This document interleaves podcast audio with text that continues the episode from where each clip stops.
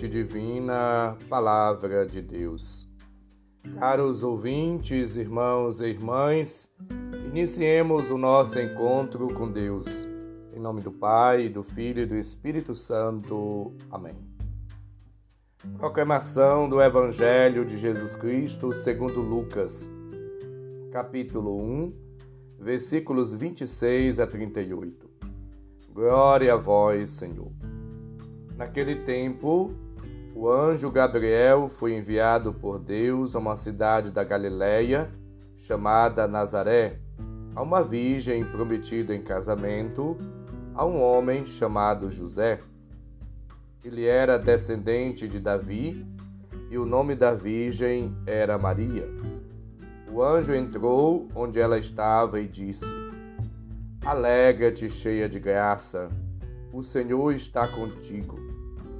Maria ficou perturbada com estas palavras e começou a pensar qual seria o significado da saudação. O anjo então disse-lhe: Não tenhas medo, Maria, porque encontrar-te graça diante de Deus. Eis que conceberás e darás à luz um filho, a quem porás o nome de Jesus. Ele será grande será chamado Filho do Altíssimo, e o Senhor Deus lhe dará o trono de seu pai Davi. Ele reinará para sempre sobre os descendentes de Jacó, e o seu reino não terá fim. Maria perguntou ao anjo: Como acontecerá isso se eu não conheço homem algum? O anjo respondeu: O Espírito virá sobre ti e o poder do Altíssimo te cobrirá com sua sombra. Por isso, o menino que vai nascer será chamado Santo, Filho de Deus. Também Isabel, tua parenta, concebeu um filho na velhice. Este já é o sexto mês daquela que era considerada estéril, porque para Deus nada é impossível. Maria então disse: Eis aqui a serva do Senhor, faça-se em mim segundo a tua palavra. E o anjo retirou-se.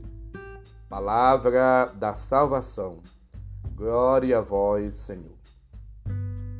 Caros ouvintes, irmãos e irmãs, estamos diante de uma cena espetacular, magnífica, cheia de significados e de um alcance catequético de um ensino profundo, magnífico.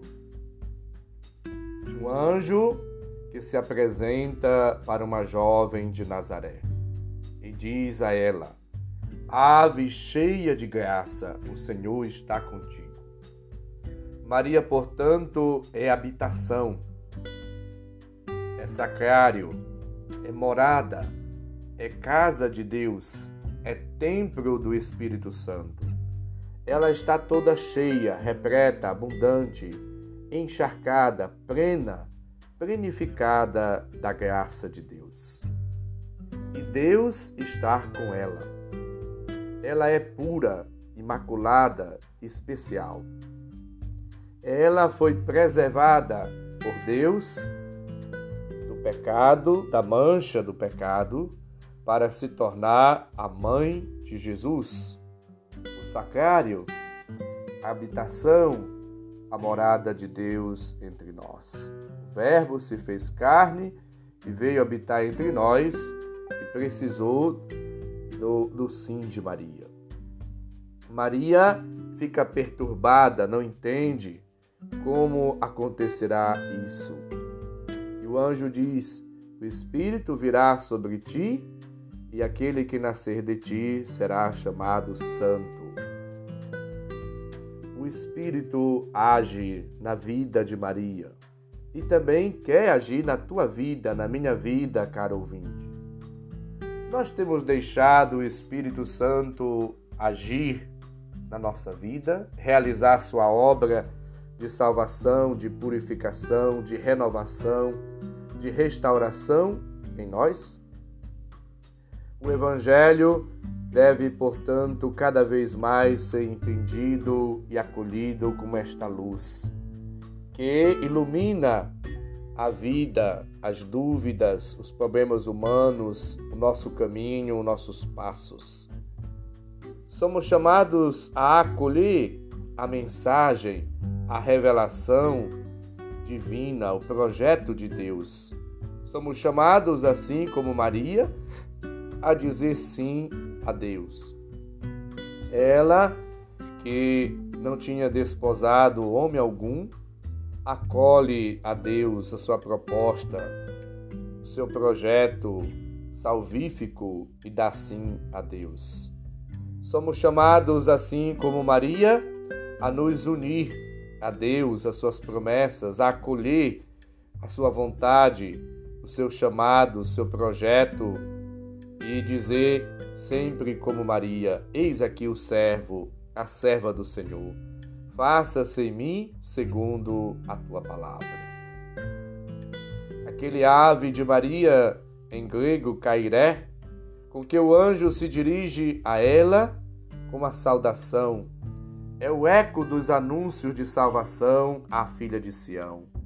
Figura delicada, personificada do povo de Israel, que em sua fraqueza se apresenta e representa a salvação oferecida por Deus, que Israel deve testemunhar diante dos outros povos, como lembra-nos segundo Reis 19, 21 a 28, Isaías 1, 8, 12, 6, Jeremias 4, 31, Sofonias 3, de 14 a 17. Maria é cheia de graça, portanto é objeto da predileção e do amor de Deus o Senhor está com ela. Essa expressão que aparece com frequência ligada aos relatos de vocação no Antigo Testamento, conforme podemos conferir em Êxodo 3,12, é, Juízes 6,12, Jeremias 1,8, versículos 18 seguintes. Somos chamados, portanto, a acolher a vocação, o chamado de Deus e a realizar na nossa vida aquilo que Deus propôs, a sua vontade. Portanto, Maria aceita ser a mãe do Messias, que Israel esperava, o libertador enviado por Deus a seu povo, que oferece vida e salvação definitiva. Maria responde sim ao projeto de Deus. Ela faz sempre perguntas, objeções para entender, para compreender, porque a resposta de Maria ela é muito parecida, por exemplo, com a resposta de Moisés, Êxodo 13, 3:11, 6:30, a resposta de Isaías 6:5, de Jeremias 1:6. É toda realidade vocacional assim envolvida da dúvida, do questionamento, da objeção, para entender e acolher e responder com clareza, com nitidez, com amor ao chamado de Deus. Peçamos também nós a graça de entender, compreender o chamado de Deus para que, assim como Maria, vivamos uma vida também cheia, repleta da graça, da presença, do amor da ternura, da compaixão do Espírito de Deus. Para que cheios, repletos, abundantes, planificados pela graça de Deus, assim como Maria, possamos viver como servos e servas de Deus, na fidelidade, na comunhão, na amizade, na união com Deus e na prática do bem.